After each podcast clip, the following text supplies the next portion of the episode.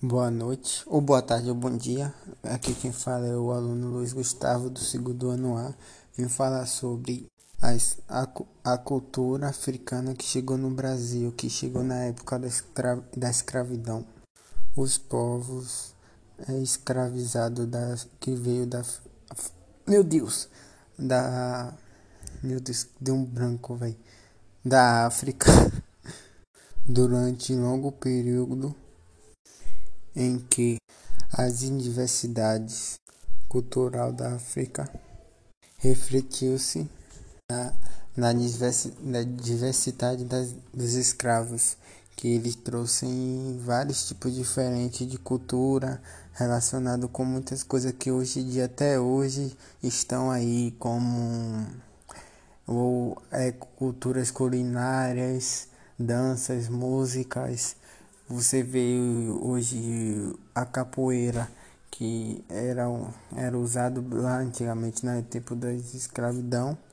E hoje até hoje aí são uma forma de arte que é vamos se dizer mais aqui baiana. Né?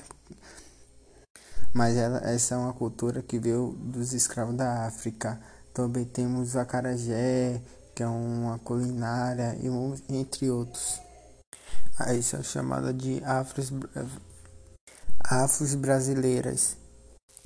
E na época que os, os, afri, os africanos vieram para cá como escravos, teve, teve os várias formas, teve os curandeiros, os.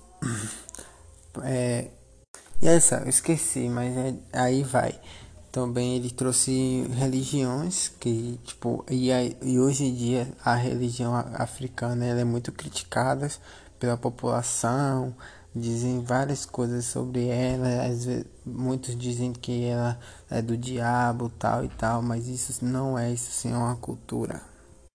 E às vezes muitas pessoas não aceitam, mas os africanos contribuíram muita coisa com a nossa cultura brasileira e juntou e hoje em dia posso falar que a que faz mais parte assim da cultura africana é mais essa parte aqui do Nordeste, que foram que também um longo período que eles viveram.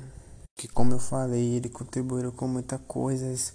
Eles fizeram, trouxe a cultura da dança, música, religiões, é, culinárias e várias formas diferentes.